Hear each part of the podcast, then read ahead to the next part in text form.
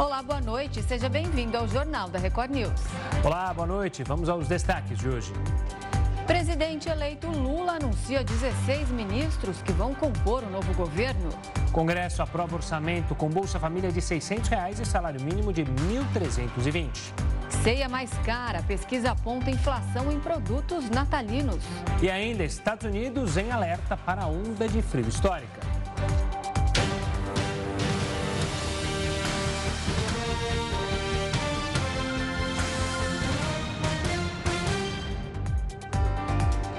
O Congresso aprovou hoje o texto final da lei orçamentária para o próximo ano. Quem tem mais detalhes ao vivo, direto de Brasília, é o repórter Alessandro Saturno. Boa noite, Alessandro. Oi, Gustavo. Boa noite para você, para Renata e a todos ligados aqui na Record News. Bom, o projeto que estabelece a lei orçamentária anual, como você mesmo disse, foi aprovado pelo Congresso e agora segue para a sanção presidencial. Bom, são vários números, vários detalhes. Eu fiz questão de anotar aqui para não esquecer de absolutamente nada. Olha só, são 5,3 trilhões de reais. Essa é a previsão orçamentária para 2023. 5,3 trilhões de reais. Desse total, 2 trilhões eles servirão aí para o refinanciamento da dívida pública. Tem ainda 175 bilhões de reais para o Bolsa Família, justamente para garantir aí o pagamento de 600 reais, uma promessa feita pelo governado pelo presidente né, que foi eleito, é, o futuro presidente Luiz Inácio Lula da Silva, e tem ainda 9 bilhões de reais do orçamento secreto. Vale lembrar da decisão do Supremo Tribunal Federal que considerou as chamadas emendas de relator, né, esse orçamento secreto inconstitucional. Né? Então foi destinado essa, esse quantitativo todo. E vale lembrar ainda né, que é justamente no orçamento, nessa peça, né, nesse projeto de lei orçamentária que estabelece o valor do salário mínimo para o ano que vem, que fica aí na casa de R$ 1.320. Então mantido, Bolsa Família 600 reais e o salário mínimo R$ 1.320. Os parlamentares aprovaram, né, justamente logo depois de aprovarem a PEC do estouro, enfim, teve a promulgação também dessa PEC ontem no Congresso e hoje eles acordaram trabalhando justamente em cima do orçamento. Gustavo, Renata. Obrigada, Saturno, pelas informações. Uma ótima noite para você. E o presidente eleito, Luiz Inácio Lula da Silva, revelou nesta quinta-feira novos nomes para, nomes para os ministérios da próxima gestão. Muito obrigado.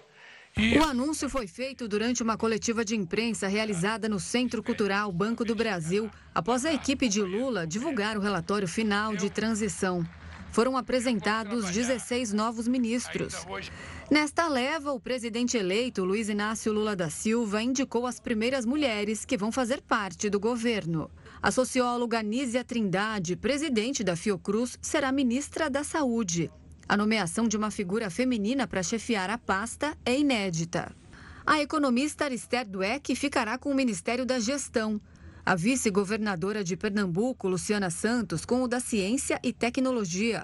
A consultora em políticas públicas, Cida Gonçalves, com a pasta das mulheres, a educadora Aniele Franco, com a de igualdade racial, e a cantora Margarete Menezes foi confirmada para a cultura. Outros nomes anunciados foram o deputado federal Alexandre Padilha, que vai comandar o Ministério de Relações Institucionais.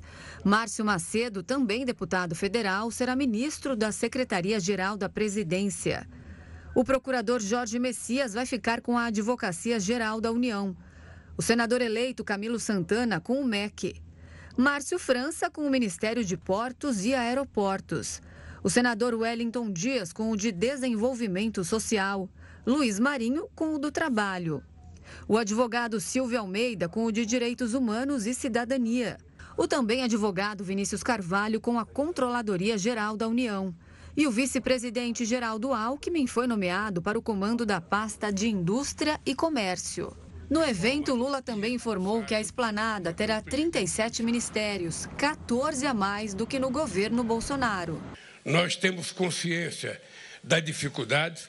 O Rui Costa tem anunciado que a gente vai aumentar o número de ministérios, mas a gente não vai aumentar os gastos. Isso significa que todo mundo vai ter que começar apertando o cinto, porque A quantidade de funcionários em cada ministério será, no máximo, comparada ao que eram os ministros em 2010, no meu último mandato, quando eu deixei a presidência da República.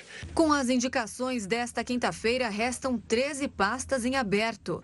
De acordo com o petista, esses cargos serão definidos até a próxima terça-feira.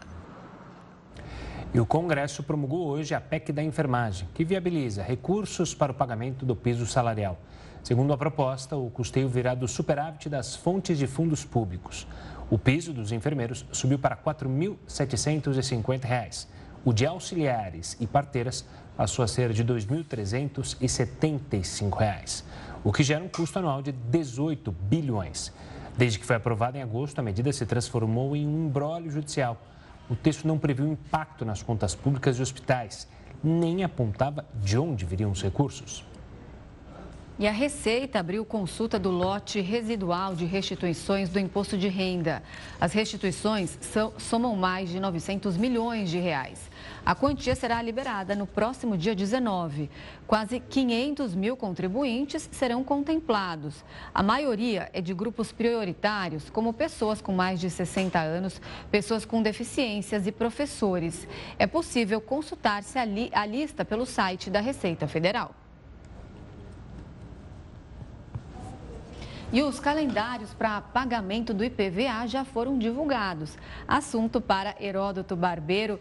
Heródoto, boa noite. O 13º caiu, mas em janeiro as contas chegam, né? O que fazer aí para conseguir equilibrar tudo, hein? Renata, se eu soubesse, eu vou te contar, viu, meu? Seria uma boa.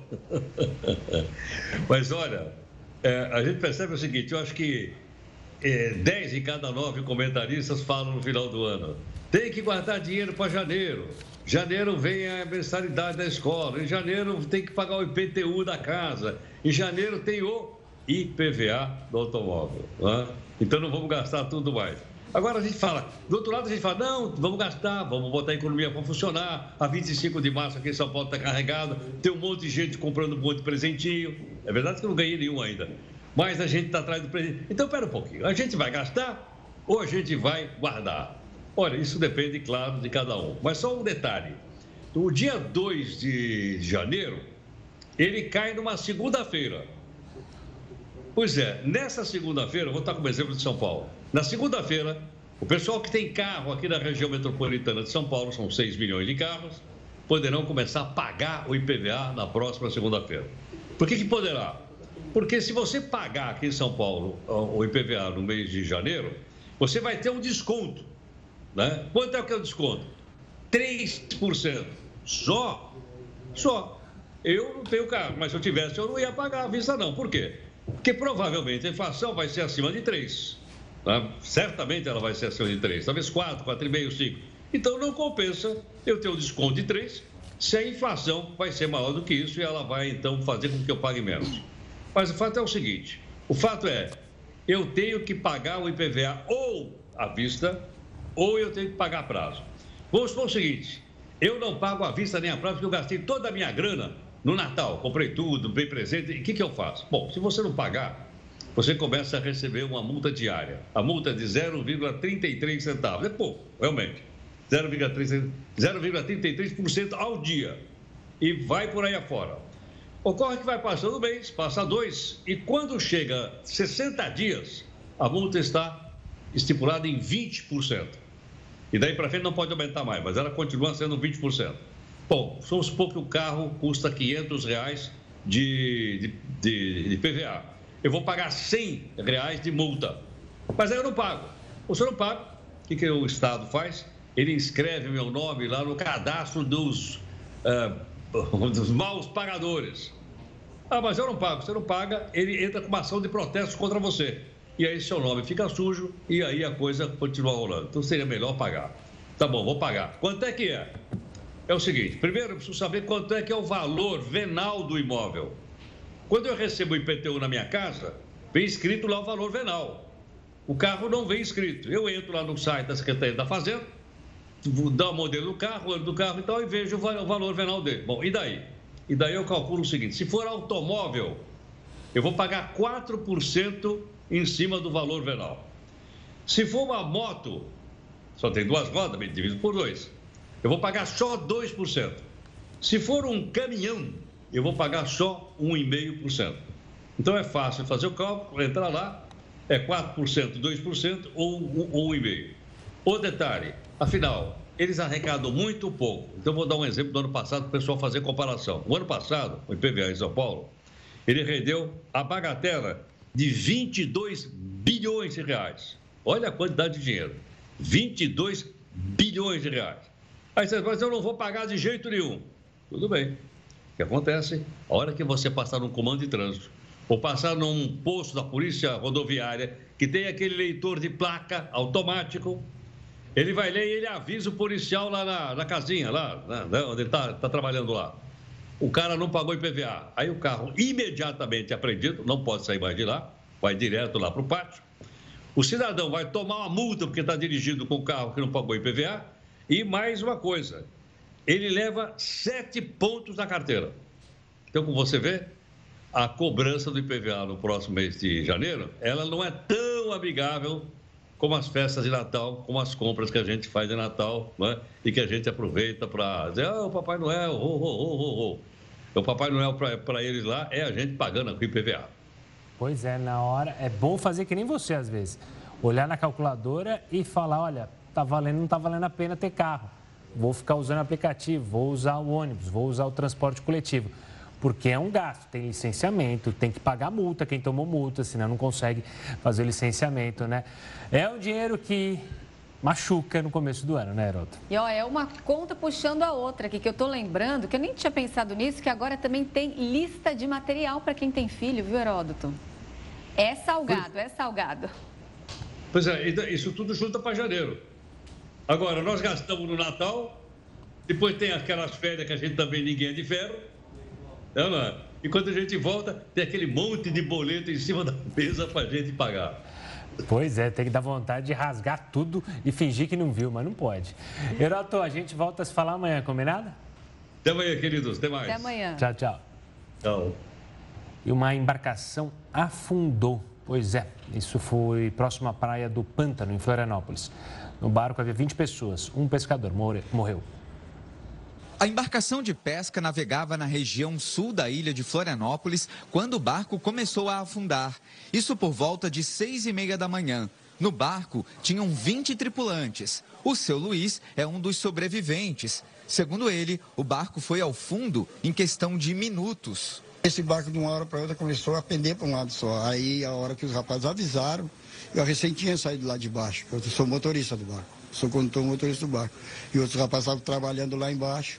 Quando o barco pegou a na mesmo, aí para voltar foi, foi, difícil, né? Depois com peso em um mar meio revolto e tal.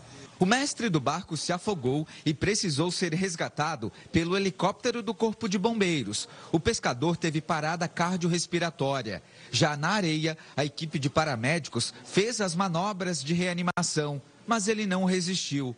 João Carlos Santos Leal tinha 53 anos e era natural do Rio Grande do Sul. Os demais tripulantes foram resgatados em segurança com a ajuda de uma embarcação que estava passando pelo local. Eles estavam aqui, né, na praia aqui, aí saíram para fazer passeio. Eu acho que era para passeio, aí viram o nosso movimento lá, que o barco estava rodando, para ver se o barco voltava, no, voltava de novo, né? Aí no fim botaram para cima de nós, né? Chapearam, chegaram lá e começou a resgatar o pessoal, entendeu? Quando os bombeiros chegaram no Pântano do Sul, o barco já tinha afundado. Eram cerca de 20 tripulantes e dentre eles um estava em grau de afogamento 6, em parada cardiorrespiratória. Então a equipe do Arcanjo é, fez o resgate dele, fez a condução até a praia do Pântano do Sul e onde iniciou ali as manobras de ressuscitação né, cardiopulmonar do, através da equipe médica do SAMU. A embarcação pertencia a uma empresa de pescados da cidade de Itajaí, no litoral norte aqui de Santa Catarina. Os pescadores estavam fazendo a captura de sardinhas quando o barco começou a afundar aqui no sul de Florianópolis. A capitania dos portos já foi acionada e agora vai investigar as causas desse naufrágio. O pedido de socorro foi enviado por um grupo de conversa por aplicativo e rapidamente a comunidade do Pântano do Sul se mobilizou para ajudar no resgate. O Magrinho era um da, das, dos barcos mais próximos, que estavam com os barcos ancorados aqui no Pântano do Sul, que estava a caminho da armação. E aí ele entrou em contato com um grupo do WhatsApp para avisar aos bombeiros para salvar os pescadores, porque ele não tinha como entrar em contato, porque ele já estava em cima da embarcação e já estava auxiliando, ajudando os, os barcos, né? Uma tempestade de inverno associada a um ciclone bomba é esperada para o fim desta semana nos Estados Unidos. A tempestade deve se formar a partir desta quinta-feira. Segundo meteorologistas, o ciclone bomba vai persistir no fim de semana do Natal, trazendo temperaturas baixas, nevascas e fortes ventos. De acordo com o Serviço Nacional de Meteorologia dos Estados Unidos, a região meio-oeste do país deve ser particularmente afetada por causa das nevascas e do frio extremo. A previsão para a região das planícies é de menos 50 graus Celsius. O setor aéreo dos Estados Unidos também deve sofrer os aeroportos de Minneapolis, Denver e Chicago deverão ser os mais afetados por causa das baixas temperaturas. Segundo a Associação Automobilística Americana, as estradas do país também prometem ficar cheias por causa das festas de fim de ano. No total, cerca de 112 milhões de norte-americanos devem viajar de 23 de dezembro a 2 de janeiro, o terceiro número mais alto desde o início dos registros, em 2000. Os alertas de clima frio vão desde a fronteira com o Canadá até a costa do Golfo do México. Ao menos 26 estados podem ser afetados. Além da neve, as baixas temperaturas e os ventos com sensação térmica de até 60 graus negativos fazem as autoridades americanas redobrarem os alertas no país. Pesquisa aponta que principais itens usados na noite de Natal estão mais caros. A gente volta a falar sobre isso já já aqui no Jornal da Record News.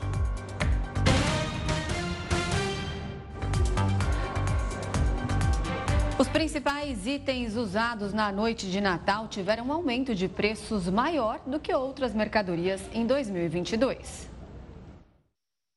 A inflação de produtos natalinos chegou a 11% no acumulado dos últimos 12 meses. Para produtos em geral, o índice de preços ficou em 4,5%. Os dados são de um levantamento realizado pelo Instituto Brasileiro de Economia da Fundação Getúlio Vargas. Os alimentos usados na ceia foram os que mais pesaram na conta. Esses itens registraram alta de mais de 16% ao longo do ano. Um dos destaques foi a cebola, que teve o valor triplicado no período. O preço das frutas subiu quase 40%. E o leite longa-vida continua a ser um vilão nas compras do mercado, apesar de ter apresentado queda no preço desde setembro. Isso porque o produto acumula alta de mais de 18% no ano. Desde desde 2020 praticamente, é, geraram dificuldades na produtividade do, da, da, da, agricultura familiar, principalmente brasileira.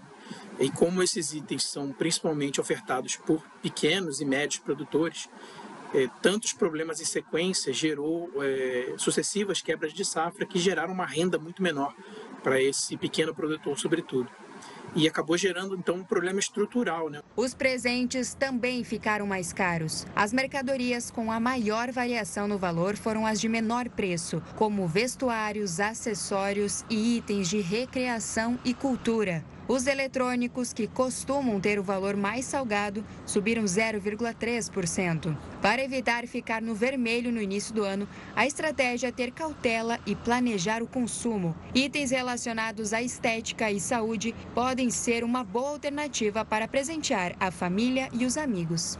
Os itens de saúde e beleza né, também são uma ótima dica porque eles já têm um preço nominal muito menor e também tiveram uma inflação bem baixa né, nesse último ano.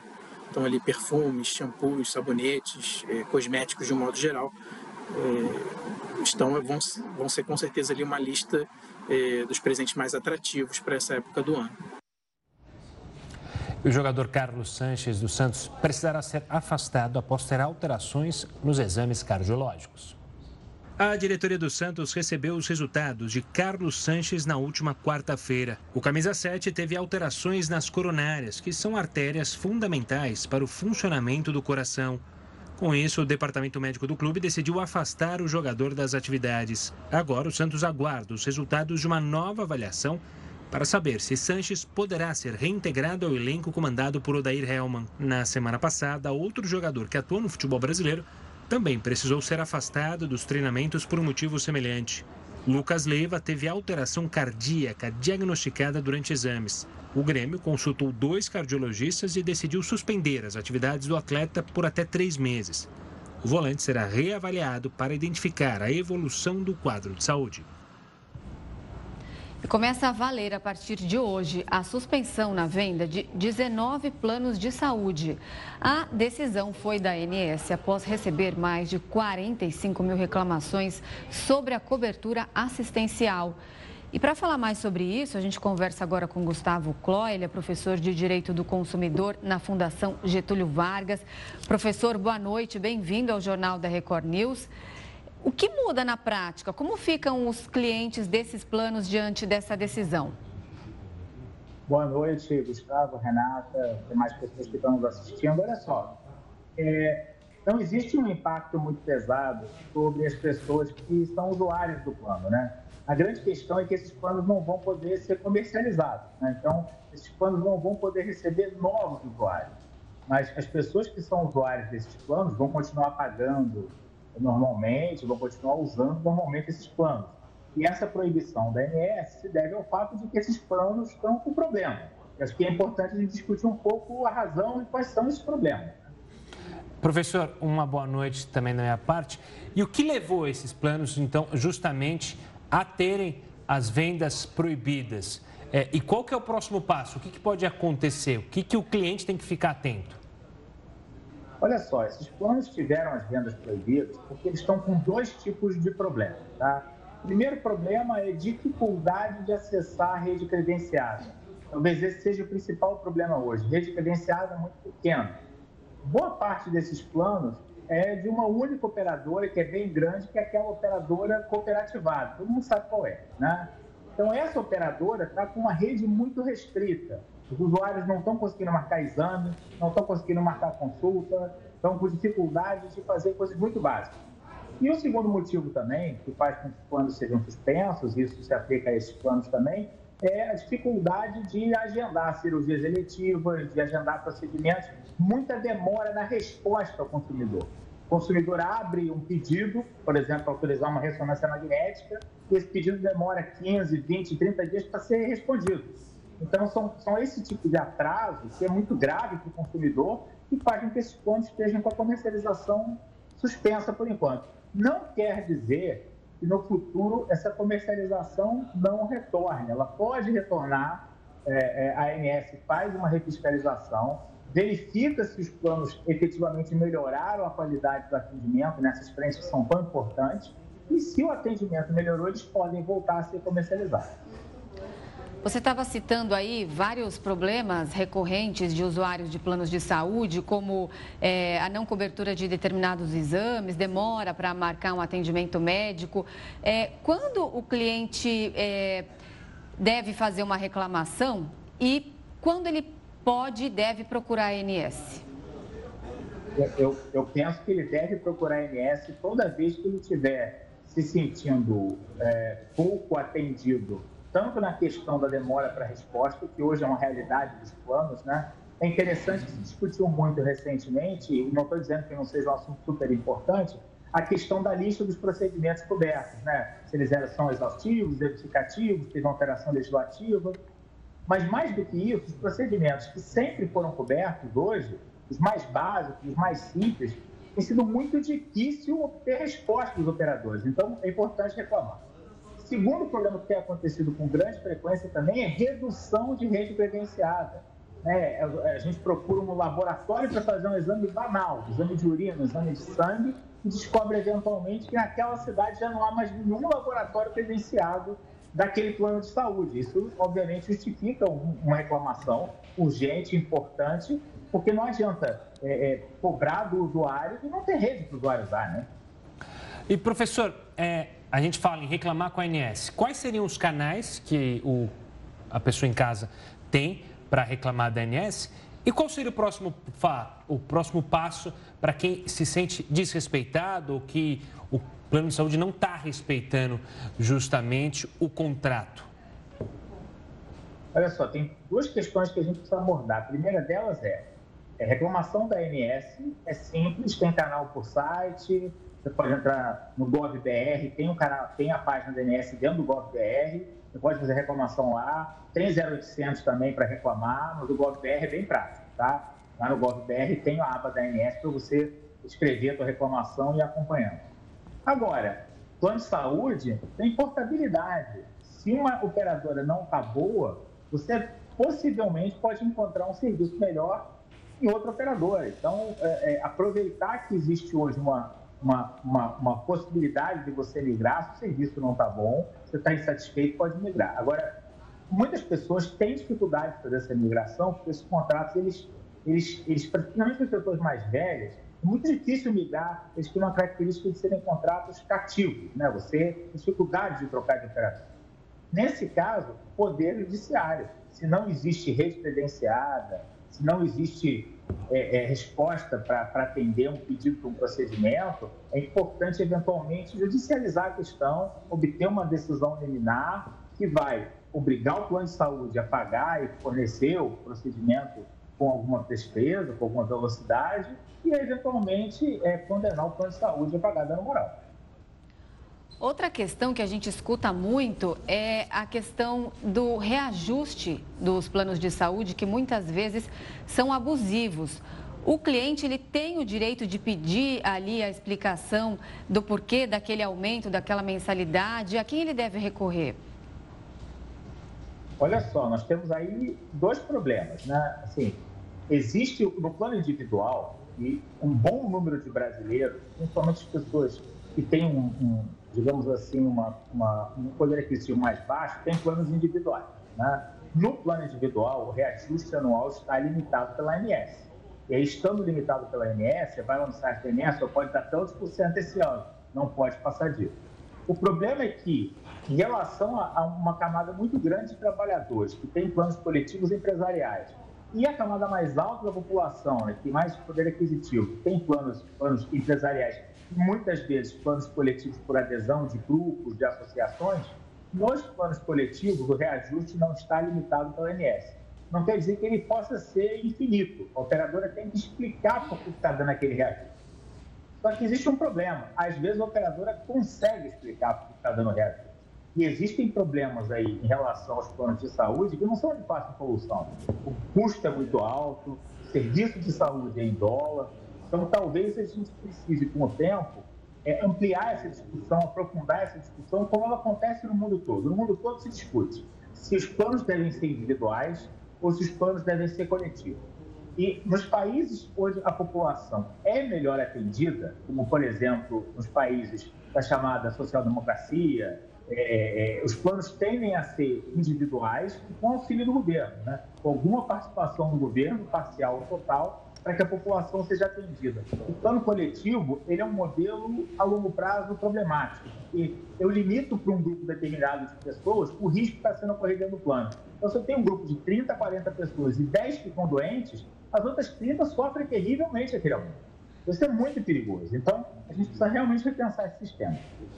Professor, olhando para a ANS, não é a primeira vez, nem vai ser a última, que a gente é, noticia casos de planos suspensos.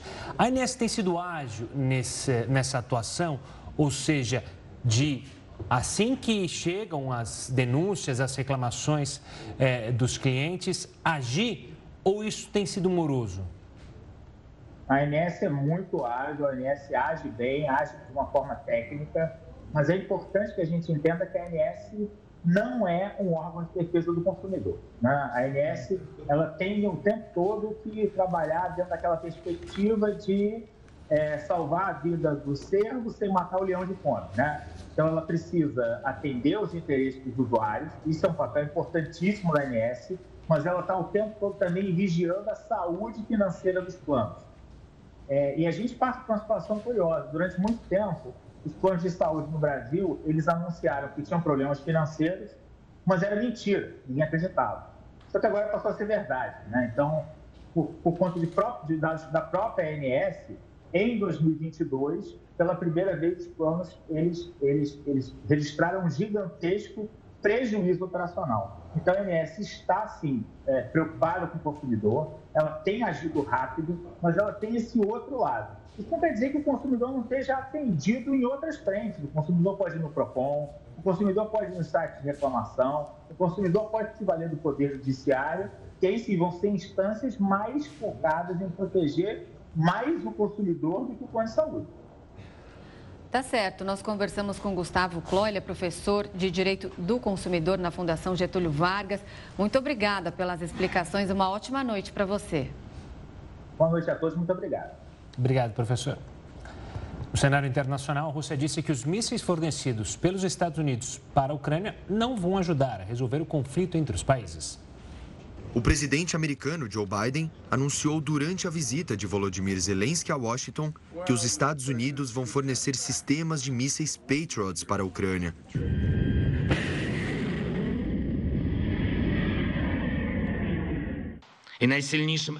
O elemento mais forte do pacote são os sistemas de bateria Patriots, algo que vai fortalecer significativamente nossa defesa aérea. Esse é um passo muito importante para criar um espaço aéreo seguro para a Ucrânia.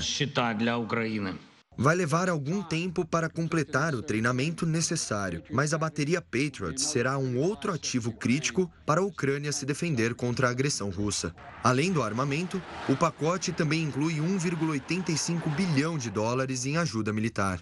Países que visam solucionar, encerrar um conflito armado, não têm a postura de enviar armas a um dos países conflitantes. Esse envio de armamentos dos Estados Unidos, que inclui inclusive mísseis Patriot, alguns dos mais modernos que eles detêm, faz com que é, a gente comece a pensar que o objetivo maior dos Estados Unidos nesta guerra é enfraquecer um dos seus principais adversários no sistema internacional, a Rússia, e não poupar vidas ucranianas. O anúncio não foi bem recebido pela Rússia.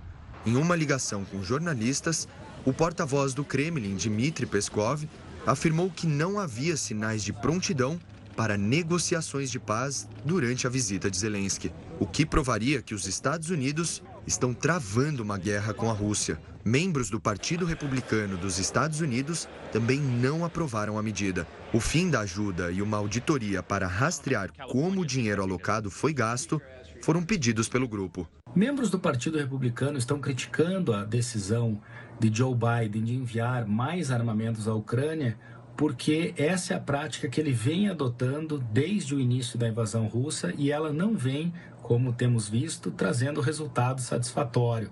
O que tem acontecido, ao contrário, é que é, as forças ucranianas até retomaram parte do território, mas não venceram e também não estão perto de vencer a Rússia no conflito. De acordo com a agência de notícias TASS, o embaixador da Rússia nos Estados Unidos disse que a visita de Zelensky ao país confirmou que as declarações americanas sobre não querer um conflito com a Rússia são palavras vazias. Moscou já havia declarado que se os sistemas Patriots fossem entregues à Ucrânia, eles seriam um alvo legítimo de ataques. Um pequeno grupo de afegãs organizou um protesto relâmpago em Cabu para desafiar o Talibã depois que o regime proibiu mulheres de cursarem as universidades do país. Em uma carta concisa, a ordem foi decretada pelo ministro do Ensino Superior, Neda Mohamed Nadim, por tempo indeterminado. Segundo o ministro, a proibição aconteceu porque as mulheres não estavam respeitando o código de vestimenta. Hoje veio uma resposta. O grupo era formado por cerca de 20 estudantes vestidas com o famoso véu islâmico. Inicialmente, a manifestação era para acontecer em frente ao campus da famosa faculdade de Cabul, mas as mulheres foram forçadas a se deslocarem devido à segurança do local. Uma informante anônima compartilhou que algumas manifestantes foram detidas e levadas por policiais. Destas, duas haviam sido liberadas. Os protestos das mulheres se tornaram menos frequentes no Afeganistão desde a prisão de ativistas no começo do ano. As participantes correm risco de serem presas, submetidas à violência e estigmatizadas.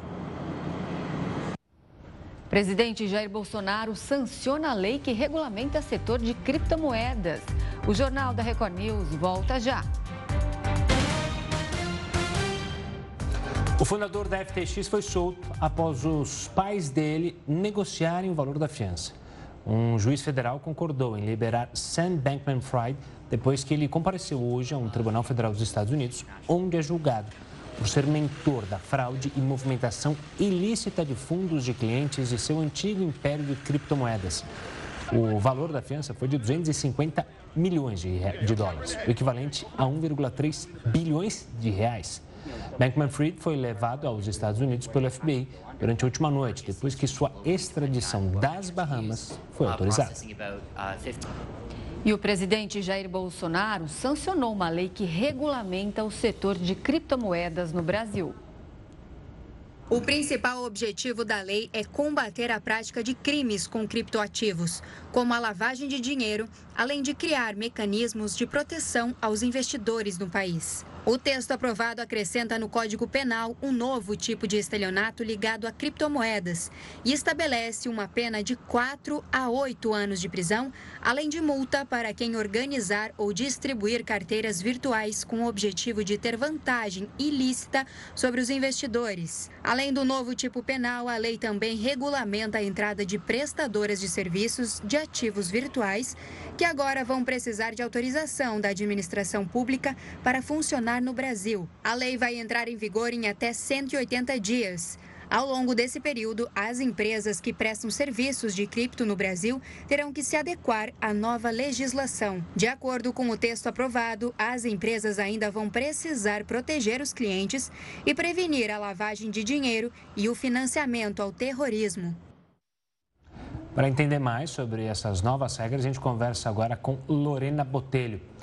Ela é advogada, especialista em moedas criptografadas do PEC Advogados. Lorena, uma boa noite, obrigado pela participação aqui conosco. Começando para quem justamente pretende investir, já é investidor, muda algo para o investidor de criptomoedas aqui no Brasil? Boa noite, Gustavo. Boa noite, Renata. Sim, vai ter muito mais segurança aí para o mercado, mas uma das principais questões aí que teve da legislação foi a questão que não fizeram a questão da segregação patrimonial, tá? E isso foi um ponto bastante discutido no projeto de lei, que acabou sendo tirado, retirado, em virtude para aprovar rapidamente o, o projeto de lei. Então, isso dá um certo temor um pouco, mas a esperança é que isso vai estar regulado infralegalmente depois pelo Banco Central.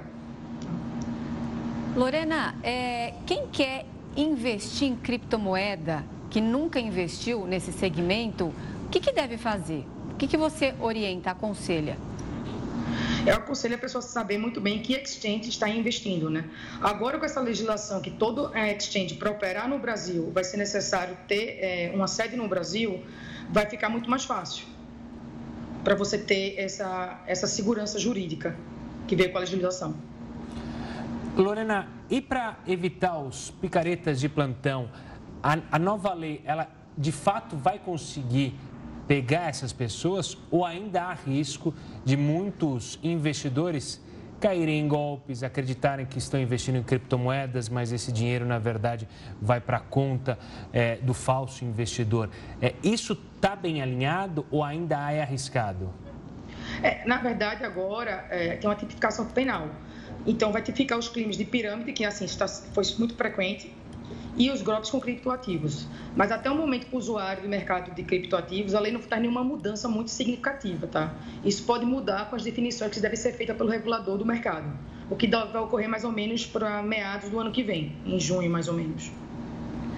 Para quem quer investir em criptomoeda, a gente pode dizer que um dos riscos, se não principal, seria a volatilidade?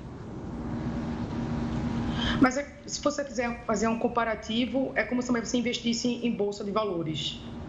Tá? Então, é, vai ser volátil. Mas você pode aplicar também stablecoins que são atreladas a alguma moeda estrangeira. Então, tem um certo menos volatilidade. Lorena, o Brasil não é o primeiro país a criar uma lei para criptomoedas. São mais de 20 países, se não me engano, que já tinham feito. O Brasil se espelhou no que estava sendo feito lá fora, não se espelhou. Você citou no, no, no início da nossa conversa uma das falhas, mas que você acredita que pode ser regulada. O que, que você tem a dizer? É moderna essa nova legislação criada aqui no Brasil ou pecou em mais algum ponto? Não, o projeto de lei em si, é, é, importante lembrar que se trata de uma norma principiológica. O marco regulatório do, dos criptoativos não regula a tecnologia, tá? mas sim os players envolvidos nesse, nesse ecossistema, as exchanges. A primeira versão desse projeto surgiu em 2015, demorou praticamente sete anos para ser aprovada. E foi na mesma época que foi publicado o relatório do Banco Central Europeu em, relação aos criptoativos. Nesse, desde então, o projeto passou por diversas modificações. Então, está extremamente adequado com o, com o posicionamento global. Tá? Tá certo. A gente conversou então com a Lorena Botelho. Ela é advogada especialista em moedas criptografadas no PEC Advogados. Obrigada pela sua participação. Boa noite. Obrigada. Tá certo. Obrigado, Lorena.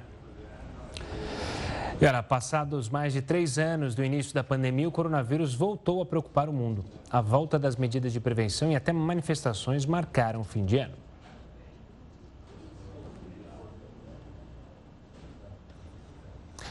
A gente teve um probleminha na reportagem. Na volta, a gente traz detalhes dessa reportagem falando da pandemia e também festas de fim de ano que movimentam estradas e oficinas mecânicas. O Jornal da Record News volta já. O metrô de Belo Horizonte foi privatizado e agora será administrado pelo grupo Comporte. A empresa arrematou a Companhia Brasileira de Trens Urbanos em Minas Gerais e será responsável pela gestão do sistema de metrô da capital mineira. O leilão foi realizado na sede da B3 em São Paulo e teve uma única concorrente. O total de investimentos será de 3 bilhões e 700 milhões de reais ao longo de 30 anos de concessão. E agora sim, passados mais de três anos do início da pandemia, o coronavírus voltou a preocupar o mundo. A volta das medidas de prevenção e até manifestações marcaram o fim de ano. Com a nova onda, governos retomaram a obrigatoriedade da máscara nos transportes públicos. A Anvisa também determinou que o uso nos aviões e aeroportos do Brasil voltaria a ser obrigatório. Em relação à prevenção eh, de infecção, a máscara é o, o que nós temos hoje é o mecanismo mais é, importante é, e principal, desde que a máscara seja uma máscara de boa qualidade, uma máscara bem aderida ao, ao rosto, né? A agência de saúde aprovou a venda de um remédio contra o vírus. É um medicamento por via oral, utilizado é, antes do paciente é, ter agravamento do quadro e com uma resposta muito positiva. Então, nós termos medicamentos é, capazes de não deixar a doença evoluir de maneira ruim, ou até mesmo medicamentos capazes é, de tratar um paciente que já está internado, isso é muito positivo. Em janeiro deste ano, um estudo da Associação Nacional de Hospitais Privados revelou que o número de casos da doença aumentou 655%. As festas de fim de ano foram apontadas como principais responsáveis. A gente pode ter um, um, uma nova aceleração, né, um repique de casos é, por conta das festas de final de ano. Então, principalmente festas é, comemorativas de, de empresas, é, até acho que muito menos familiares, mas mais essas festas comemorativas de empresas, porque você tem maior número de pessoas e pessoas que não têm muita relação entre si. Na China, milhares de pessoas se reuniram em protestos contra a política Covid-0 e as rígidas normas impostas pelo governo.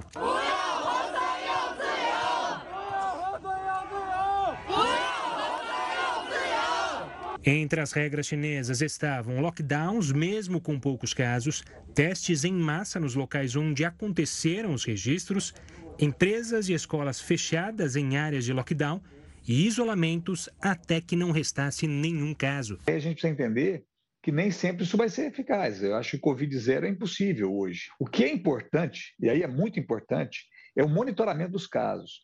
Se a gente consegue detectar é, inicialmente a elevação de casos, o aumento de diagnóstico, a gente consegue orientar a população para que as medidas sejam feitas. E a gente consegue, com isso, fazer o achatamento da curva. Segundo dados oficiais da OMS, o coronavírus já infectou mais de 640 milhões de pessoas e causou mais de 6 milhões e 500 mil mortes. Porém, a organização também trouxe um cálculo animador. 90% da população mundial já tem algum nível de imunidade à Covid-19. Quando a gente observa as ondas da Covid, a gente observa que ela vem diminuindo um pouco é, em termos de tamanho. Então, o número de casos é, vem sendo um pouco menor do que nas ondas anteriores. Isso é positivo também. E aí isso acaba se delimitando e desenhando que a gente vai caminhar para uma fase de endemia, né? então nós vamos ter que conviver com essa questão e picos epidêmicos regionais. A Anvisa aprovou a venda do medicamento Monopiravir em farmácias para o tratamento da Covid-19. Em maio, já havia sido aprovado o uso emergencial para casos graves em adultos. O medicamento impede a replicação do vírus. A venda deve ser feita somente com receita médica. O antiviral é indicado para maiores de 18 anos que não precisam de oxigênio suplementar e têm risco de progressão da doença. Ele pode ser usado por até cinco dias dias.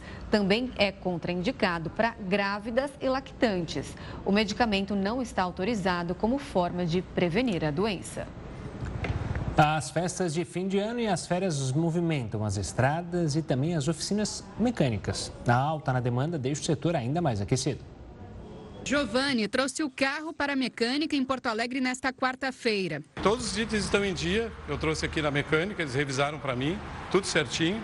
Eu vou viajar para o litoral, né? Eu e minha família, a gente pretende passar as festas de final de ano lá junto ao litoral. Então, eu, para mim, tranquilo, eu passo aqui antes. As oficinas estão cheias de trabalho e com tanto movimento, somente neste ano foram abertos mais de 2 milhões de vagas de emprego no setor, segundo o Sindicato da Indústria de Reparação. Nesta oficina mecânica, que já existe há mais de 50 anos em Porto Alegre, o movimento sempre aumenta entre novembro e dezembro. Agora, no final do ano, aumentou em cerca de 30% a 40% e a estimativa que a gente tem é que aumente um pouco mais ainda, chegando em torno de 50% a 55% de aumento de procura para revisões de fim de ano.